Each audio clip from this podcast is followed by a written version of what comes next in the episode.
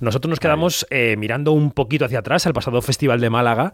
Allí pudimos charlar con los protagonistas de Ámame, que es la segunda película de un director argentino que se llama Leonardo Brezicki. Cuenta la historia de un hombre de vida, digamos, em, desordenada en lo sexual, en lo sentimental, en lo familiar. Ese hombre es Leonardo Esbaraglia, que se llevaba este fin de semana la biznaga de plata al mejor actor en Málaga, y una de sus compañeras de reparto es la española Eva Lloracha. Así que este viernes 1 de abril llega a los cines Ámame, escuchamos cómo suena y recuperamos nuestra charla en Málaga con Leo Esbaraglia y con Eva Llorac.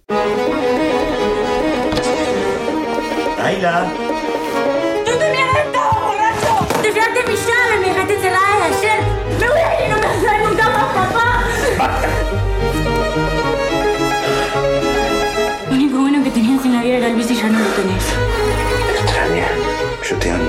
Decime que mamás. Decime. Quiero ver a mamá. Me voy a ir a Brasil. Estamos con Eva Llorac y con Leonardo Sbaraglia, protagonistas de Ámame u Almost in Love. Ya no sé muy bien cuál es el título, pero vamos a decir Ámame. Leonardo, ¿qué tal? ¿Cómo estás? Muy bien, muy contento de estar aquí con Ámame, que se estrena además en España el primero de abril. Y bueno, nada.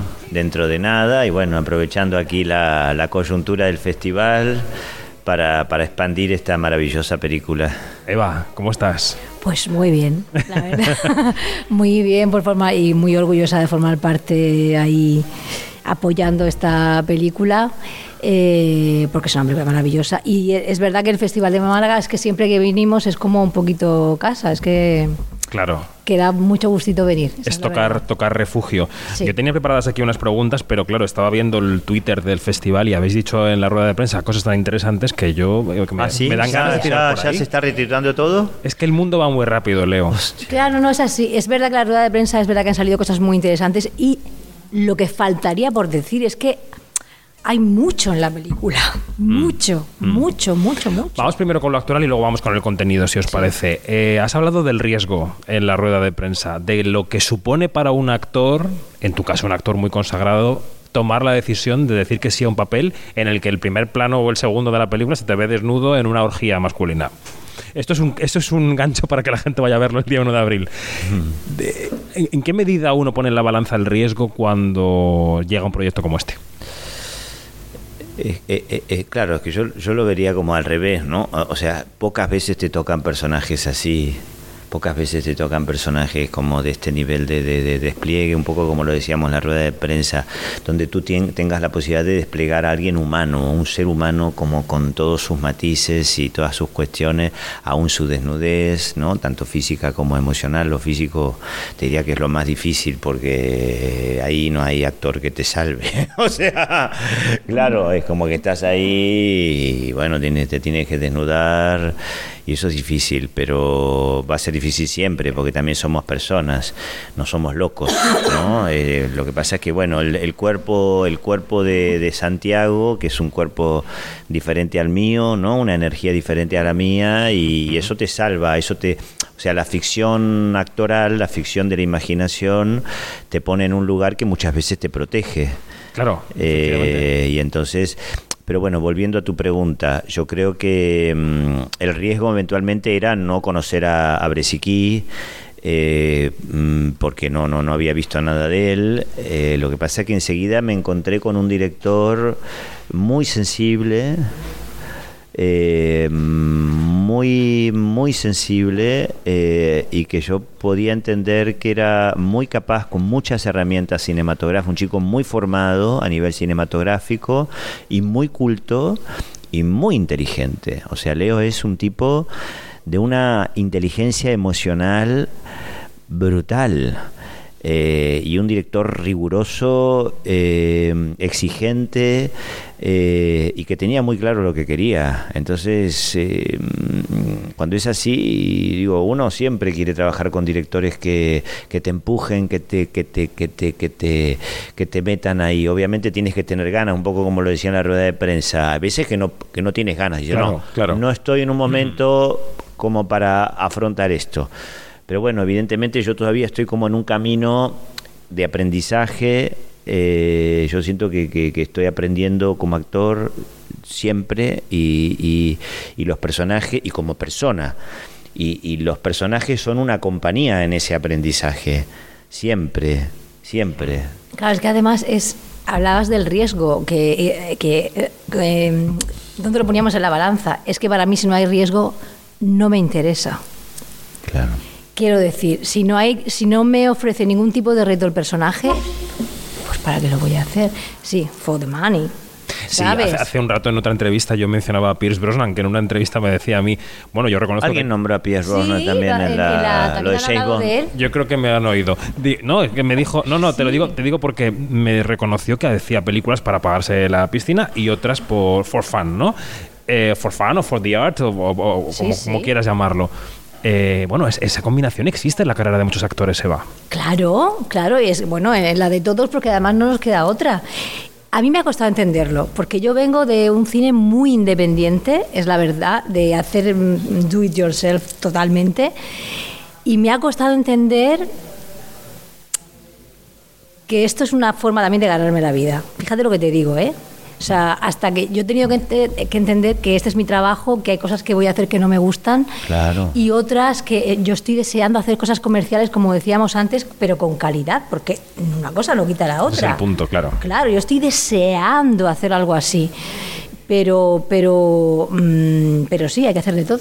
Vamos a la trama de la película porque Santiago es un hombre que tiene la vida emocional en general, pero familiar en particular un poco destruida, un poco desordenada, digamos.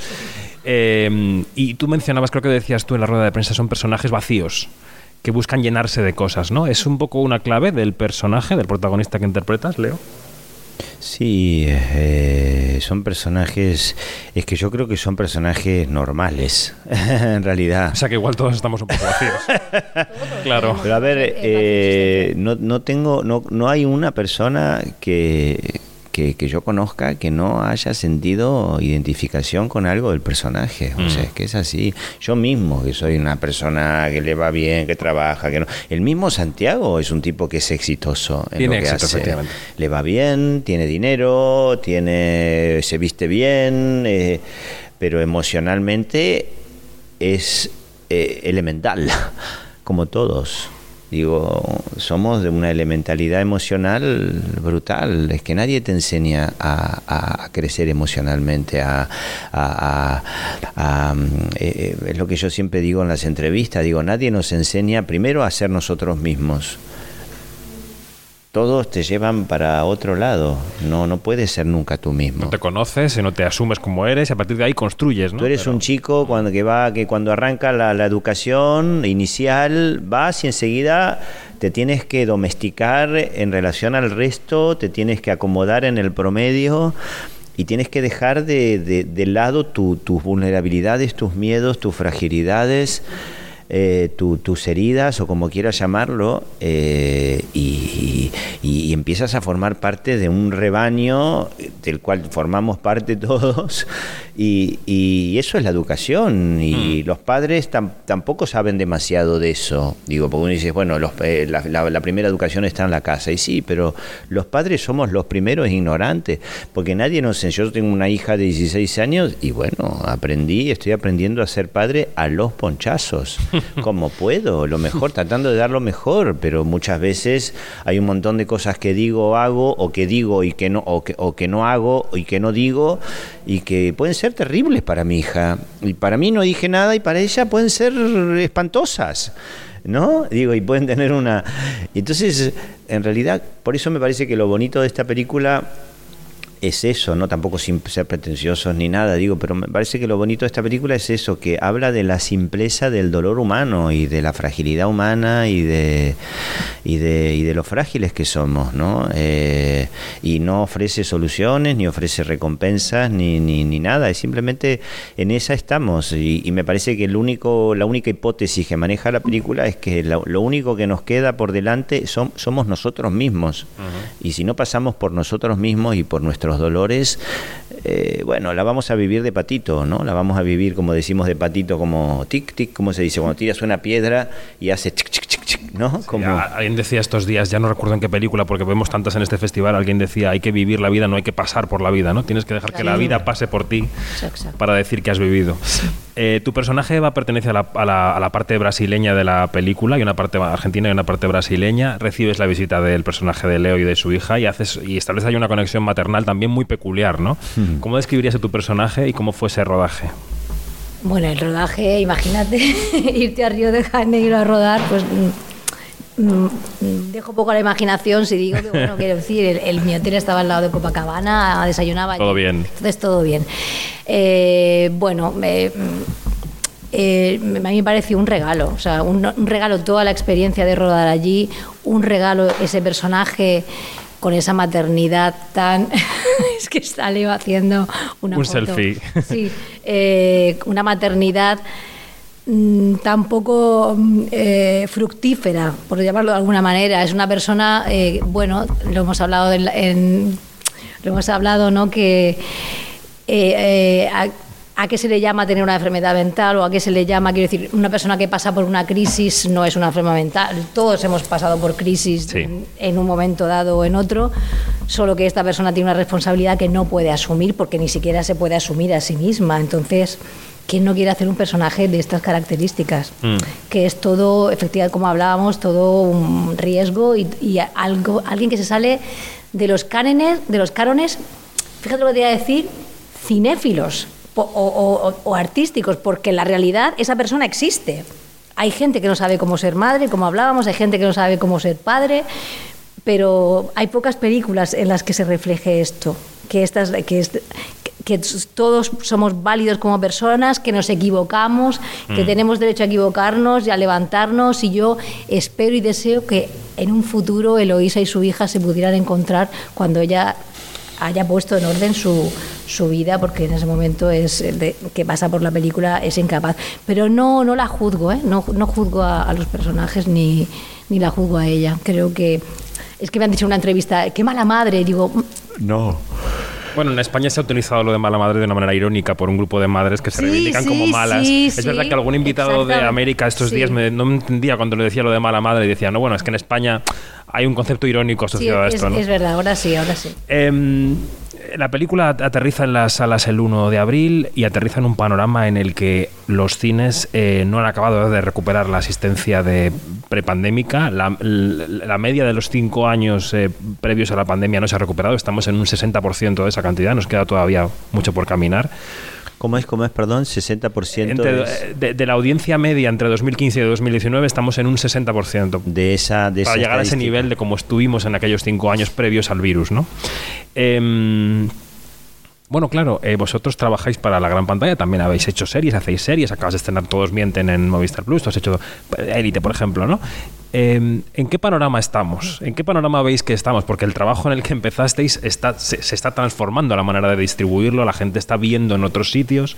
¿Tenemos que traer a la gente a donde estamos nosotros o hay que ir a donde está la gente? ¿Qué, qué pensáis?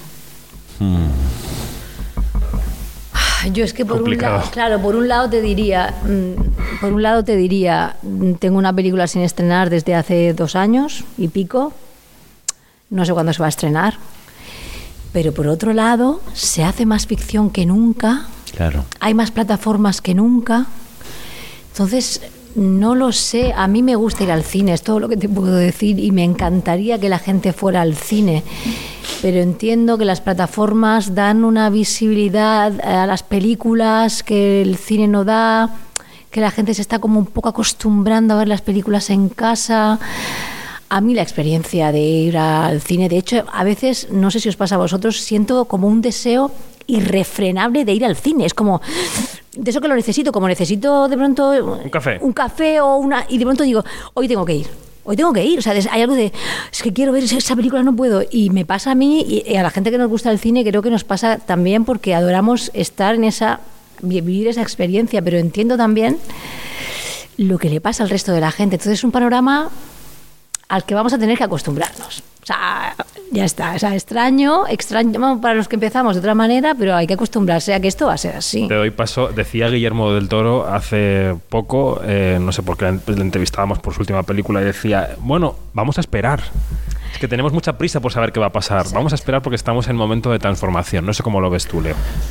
Bueno, sí, es que no, nosotros estamos metidos en el medio del, del lío, o sea que para nosotros es difícil verlo con perspectiva, ¿no es así? O sea, es difícil porque además es nuestro trabajo, vivimos de ello queremos trabajar, queremos cobrar por ello y, y, esa es nuestra, bueno, además de por supuesto hacer lo que nos gusta y arriesgar y, tratar de, de, participar de proyectos que a uno lo identifiquen, pero al mismo tiempo es cierto, vivimos de eso, vivimos de...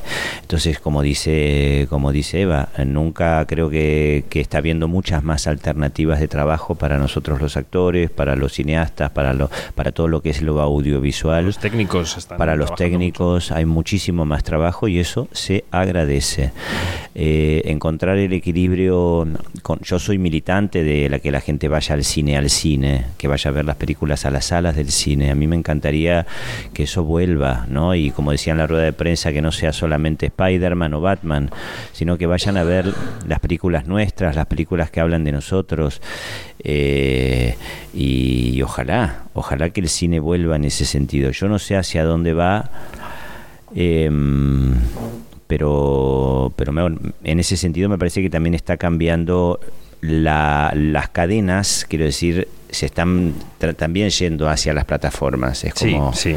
un poco lo que Sí. está pasando es eso, que se va moviendo lo que era antes una cadena de televisión a una plataforma. De alguna manera está pasando eso. Entonces ya ahora no hay siete cadenas como había, sino que hay siete plataformas.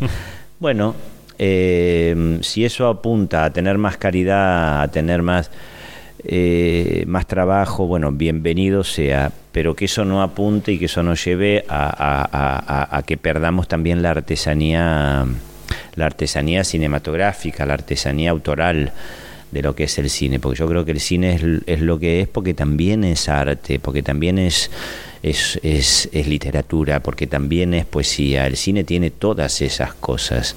Eh, y también es entretenimiento, ¿no? Por supuesto, y bienvenido sea, y también es misterio, pero que no deje de ser eh, también eh, que no deje de ser también un, una autoralidad y que no, que no deje de ser arte no también o al menos el intento Eh, es muy difícil hacer una buena película y hacer arte con una película pero por lo menos el intento Pero fíjate que yo estoy rodando ahora mismo, y ya aprovecho, de una, una serie eh, que es para televisión española y Netflix también, eh, los, los eh, pacientes del doctor García, basado en el Sí, libro Almudena Grande. sí, sí, sí. La pinta que tiene eso, yo cada vez que voy al combo, es, es muy no impresionante. no es que ¿eh? se están haciendo cosas muy O sea, pero, pero de una calidad, eh, una fotografía, No, una no. iluminación, una cosa muy cuidada y muy bonita, ¿eh? Entonces, es Eh, que en todos lados, claro. quiero decir, pasa es que luego no lo ves en una pantalla de cine. no y además con la, pandemia con la pandemia y sé que hay que ya sé, sé que hay que terminar pero Estamos en ello, estamos en ello. pero Sí, con la, están echando, con la- ¿no? no pero con la pandemia es cierto que también hay muchas cuestiones tecnológicas que se han desarrollado ¿eh? a nivel a Sí, nivel sí, imagen sí. a nivel sonoro digo el, el- el nivel de sofisticación eh, tecnológico que, que- cómo se está desarrollando y creo que en ese sentido bueno el- la pandemia ha obligado a muchos a, a tener que desarrollar muchas cosas que prepandémicamente no no no no no había Eh, y esto también veo en ese sentido estoy un poco quién era Guillermo del Toro Sí, sí. bueno, en ese sentido estoy un poco con él también, que hay que tener paciencia, hay que Claro. esperar y seguir apostando a la mejor apuesta, eh, que es a, bueno, a tratar de darlo, de dar siempre lo mejor, ¿no? Y con elaboración y con amor. Bueno, pues eh, 1 de abril, ámame en los cines. Eh, gracias, eh, Eva. Un placer, como siempre, reencontrarnos. Leonardo, también Málaga, sabes que es tu casa. Así que seguimos. Gracias a los dos. Gracias.